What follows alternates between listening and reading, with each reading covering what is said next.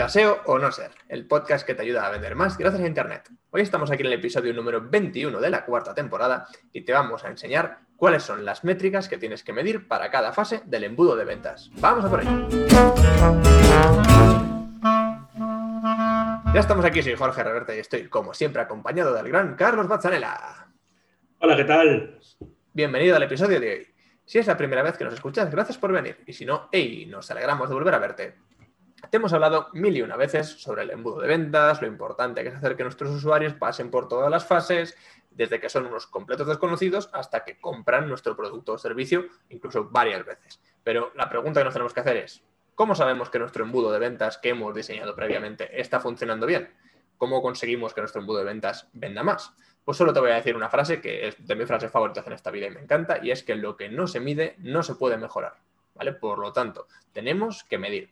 Y en el marketing online tenemos una gran ventaja y es que podemos medirlo casi todo. Ahora bien, medirlo casi todo no implica que tengamos que medirlo casi todo, implica que tenemos que medir dentro de ese casi todo lo que nos interese. Por lo tanto, hoy te vamos a hablar de cuáles son los indicadores clave de rendimiento, KPIs, métricas, como quieras llamarlos, para cada una de las fases de tu embudo de ventas. Vamos a por ello. Carlos, cuéntanos, ¿qué métricas tenemos que medir para la fase de atención o awareness?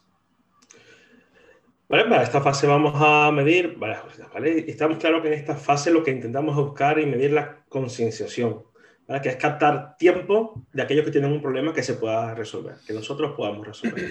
¿vale? Así que con esto en mente vamos a ver cuáles son los indicadores. Primero que nada vamos a medir las impresiones en búsquedas orgánicas.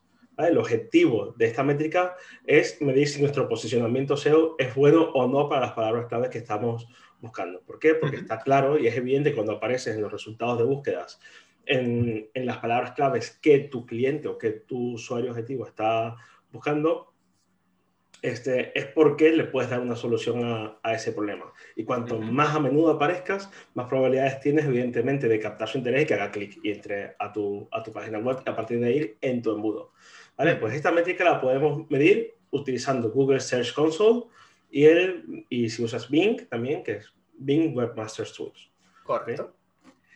Eh, la segunda métrica que vamos a tomar para esta fase del embudo es el Share of, share of Voice, S-O-V, S-O-V. ¿vale? Es una métrica porcentual que mide la frecuencia con la que tu nombre aparece en los resultados de búsquedas en comparación con el número total de búsquedas de las palabras claves que seleccionó. Por ejemplo, uh -huh. eh, si tú apareces en esas primeras posiciones en un 200, 200 veces de las 1000 que alguien ha buscado esa clave, esas palabras claves, uh -huh. pues tu um, share of voice sería del 20%. ¿eh? Es algo uh -huh. muy sencillo. Y esto nos está dando una idea de si tu contenido está funcionando o no para las búsquedas que tú quieres que se relacionen.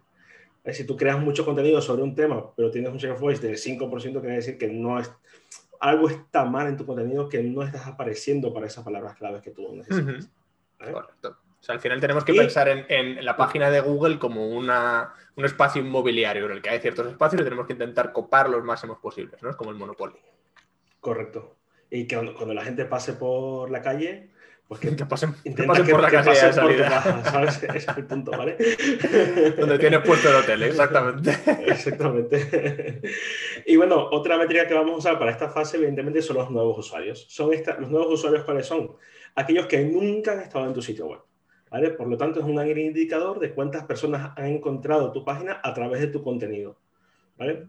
Entonces, es importante que no solamente miremos los nuevos usuarios en general, sino que también lo usemos por tipo de contenido que vamos creando, por posts de blogs, por landing pages, etcétera, etcétera. Nos va a saber, vamos a saber si de verdad estas páginas en particular están funcionando o no para captar nuevos, nuevos usuarios sí, o nuevas personas que entren en nuestro embudo. Exacto, ¿vale? detectamos cuáles son las páginas y los contenidos más relevantes que tenemos para atraer a nuevos usuarios. Correcto. Bueno, esto lo vamos a ver a través de Google Analytics, ¿vale? Muy sencillo. Y bueno, eh, Jorge, cuéntanos cuáles son los indicadores para la segunda fase, la de captación o engagement. Muy bien, pues esta segunda fase, que es donde ya se empieza a complicar un poquito todo, para la anterior tenemos que haber hecho un SEO muy bueno o tener mucha visibilidad en redes sociales, pero ahora se empieza a complicar un poquito, porque ya está todo mucho más en nuestro tejado. En la etapa de engagement del embudo es súper importante, porque nos muestra a la gente que estamos atrayendo si realmente le está interesando o no lo que le estamos enseñando y lo que hace nuestra empresa. Por lo tanto, en esta fase eh, implica que estamos ya un paso más cerca de conseguir que el usuario compre, se vuelve todo un poco más tenso, ¿no? Entonces, cosas que tenemos que medir en esta fase. Primero, los clics. Los clics son una señal de que al menos el título de tu contenido era atractivo, ¿vale? Es decir, han visto tu contenido en Google o en una red social y han dicho, voy a verlo, ¿vale? Te has hecho un clickbait, has hecho algo interesante que hace que la gente acabe entrando.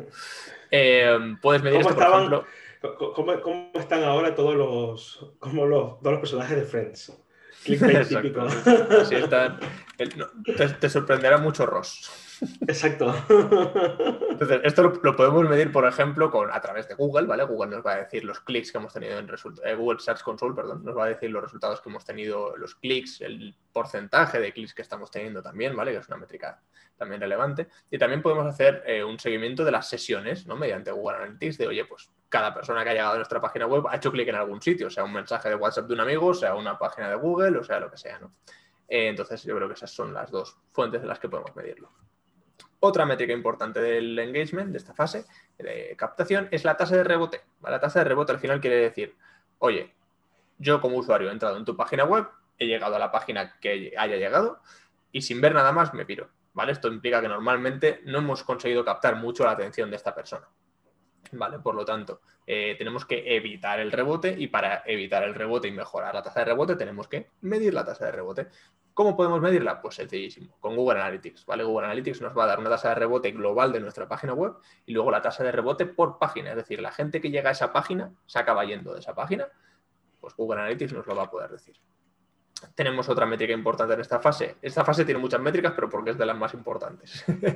tenemos el tiempo medio por página, es decir, cuánto tiempo pasa la gente de media en unos contenidos concretos, ¿vale? Es decir, si creamos un contenido de 5.000 palabras, la guía última definitiva de las zapatillas para correr, eh, y cuáles tienes que comprar, por ejemplo. Y el tiempo promedio de la página eh, para un post de 5.000 palabras son 20 segundos, pues sabes que la gente en general no está leyendo tu contenido, ¿vale? Porque tienes que leer muy rápido para leer 5.000 palabras en 20 segundos. Así que esto lo puedes medir también utilizando Google Analytics. ¿vale? es que 20 segundos no te da ni para leer ni, ni, las piezas en las cuales lo distingues ni ver todas las fotos. Es que es imposible. En 20 segundos no has visto ni las fotos, efectivamente. Así que. Eh, y esto con Google Analytics lo vamos a poder medir muy bien. Otra métrica importante, ¿vale? Eh, es el, scroll depth, que se llama, o la profundidad de desplazamiento. Es decir, desplazarse es un signo eh, seguro del engagement. Es decir, si una persona está bajando por tu contenido, normalmente está más o menos interesado, ¿vale? Eh, ya que es algo que no ocurre por sí solo, el usuario tiene que hacerlo, la página no baja sola normalmente. Entonces, mientras que otras métricas pueden ser un poco sesgadas por acciones accidentales, como un clic que, pues, que le das sin querer, puede pasar, normalmente no haces así con la rueda o bajas así con el móvil sin querer. Los desplazamientos no son tan fáciles de falsificar y por tanto, si un usuario se desplaza, normalmente está buscando algo. Entonces, los desplazamientos los podemos medir con Google Tag Manager y con Google Analytics. Es verdad que los desplazamientos, eh, por ejemplo, patrones de usuario habituales es, llego a una página, me desplazo hasta abajo del todo para ver si lo que hay me interesa y luego ya subo y me lo leo. Entonces, tenemos que intentar juntar todas las métricas, es decir, el desplazamiento más el tiempo medio de la sesión tienen que darnos el resultado aquí. Y luego, lo más importante que tenemos que medir en la fase de captación, que son las microconversiones.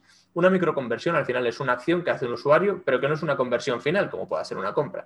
Eh, sin embargo, es una acción que sí que le acerca a llegar a la conversión final. ¿De acuerdo? Por ejemplo, una microconversión puede ser miles de cosas, ¿vale? Pero, por ejemplo, el segundo objetivo pues puede ser que rellene un formulario para pedir información, que vea un vídeo, que haga una descarga de un contenido. Todo eso pueden ser microconversiones. Son pasitos que va dando para llegar a comprar al final.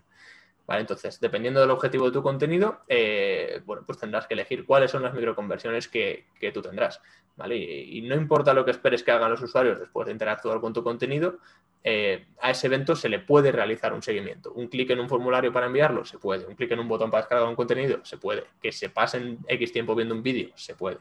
Entonces, para medir cómo podemos eh, medir estas microconversiones, bueno, pues igual que todo lo demás prácticamente, Google Analytics y Google Tag Manager nos van a permitir hacerlo no lo hemos dicho hasta ahora, pero decir que todas las herramientas que estamos diciendo son gratuitas, no hay que pagar por ellas, ¿vale? Por lo tanto, genial por esa parte. Eh, y bueno, este seguimiento de las conversiones también nos va a ayudar en eh, las microconversiones, perdón, nos va a ayudar a ver cuáles son los contenidos que nos están ayudando más a generar conversiones, cuáles son los que mejor funcionan de cara a venderle al cliente. ¿De acuerdo? Y con esto ya pasamos a la fase de conversión, que en realidad es la más importante para todos porque es donde viene el money. Es correcto, es la fase para la que tanto estamos haciendo todo lo demás, que es la fase de vender. ¿Vale? Al final de esto va el business. ¿okay? Entonces, bueno, evidentemente la primera métrica que vamos a tomar en cuenta son las compras o en nuestro caso sean las ventas. Mm, simplemente alguien hace, una, alguien hace una compra y es un cliente. Entonces es bastante sencillo. ¿no? Esto lo vamos a utilizar viendo también lo importante de las ventas no solamente es cuántas ventas hacemos o quién compra, etcétera, etcétera, sino cuál ha sido el camino que ha hecho esa persona para llegar a esa venta. ¿Por qué? Porque lo que vamos a intentar es que mm, exponer a la mayor cantidad de usuarios posible a un camino que tenga la mayor posibilidad de éxito. ¿Vale? ese es el objetivo de todo lo que estamos haciendo y del embudo de venta y de todas las ventas que estamos haciendo. Entonces tenemos que analizar estas ventas que camino han seguido para exponer a tanta gente como sea posible a ese mismo camino.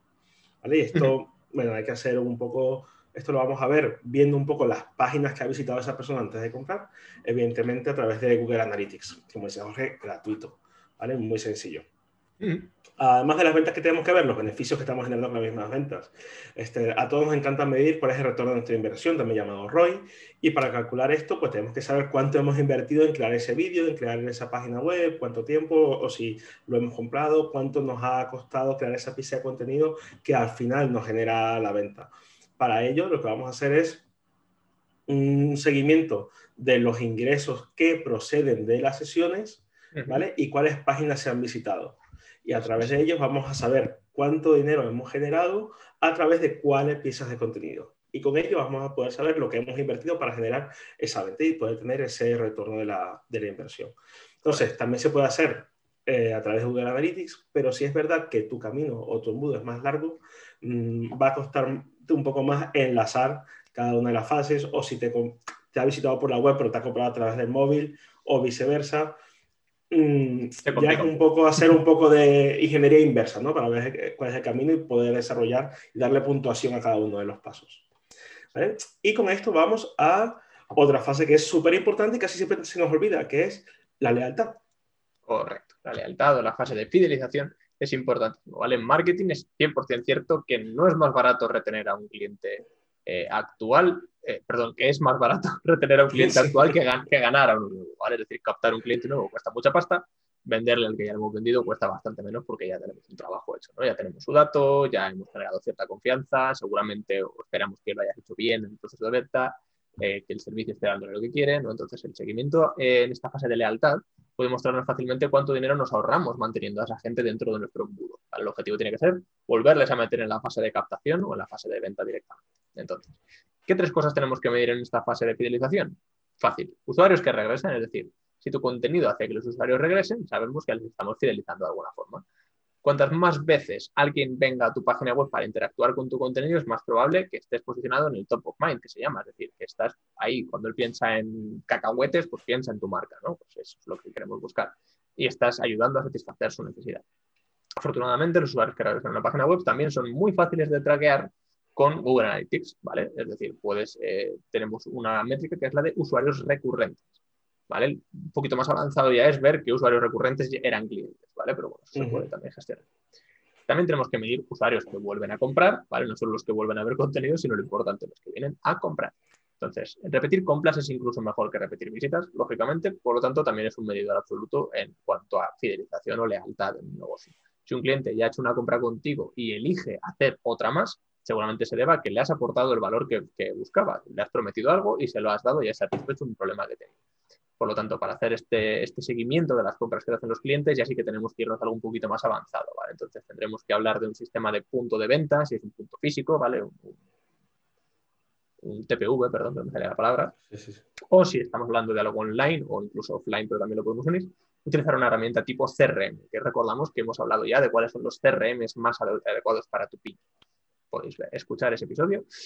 Y por último, la tercera métrica que tenemos para esta fase es usuarios que recomiendan a otros usuarios, que aquí esto ya es la leche, ¿vale? Vender está genial, pero suele llevarnos esfuerzo incluso cuando es alguien al que ya le hemos vendido. Así que, ¿por qué no intentamos que los clientes actuales que, a los que ya le hemos vendido sean quienes venden nuestros productos? Eso sería la leche, ¿no? Es decir, si hacemos acciones como darles cupones a los clientes que ya han comprado de descuento para sus amigos o les damos algún tipo de incentivo para que traigan a más gente, se van a convertir en embajadores de nuestra marca, ¿vale? Por ejemplo, pues, eh, PayPal, oye, pues 10 euros por cada amigo al que me traigas. Ostras, voy a traer amigos que me regalan 10 euros, ¿no?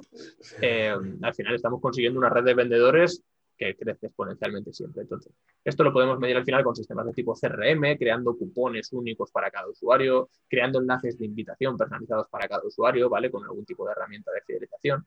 Todo esto lo vamos a conseguir medir e implementar, que al final es importante. Y con esto hemos terminado, ¿vale? El consejo con el que queremos, que te quedes es, mide las métricas de todo el ciclo de venta de un cliente para entender qué estás haciendo bien y qué debes mejorar. De nuevo, no podemos mejorar algo que no estamos midiendo. Así que hasta aquí el episodio de hoy. Esperamos que te haya gustado, que hayas aprendido y sobre todo que te lo hayas pasado tan bien como nosotros. Si es así, pues hay que esperar. Comparte esto con tus amigos, tus conocidos, mm, tu agencia de marketing que no se entera. Las cosas que pueden pasar. Eh, y bueno, síguenos en Facebook y en Instagram donde nos puedes encontrar como SEO no ser podcast. Y recuerda que en nuestra página web SEO no ser.es podrás encontrar todos nuestros episodios con sus resúmenes, conclusiones y los enlaces originales de los que vamos a hablar en cada uno de ellos. Y recuerda, SEO o no SEO. Eh, ahí, la cuestión. ahí la cuestión. Nos vemos la próxima semana. Hasta pronto. Hasta luego.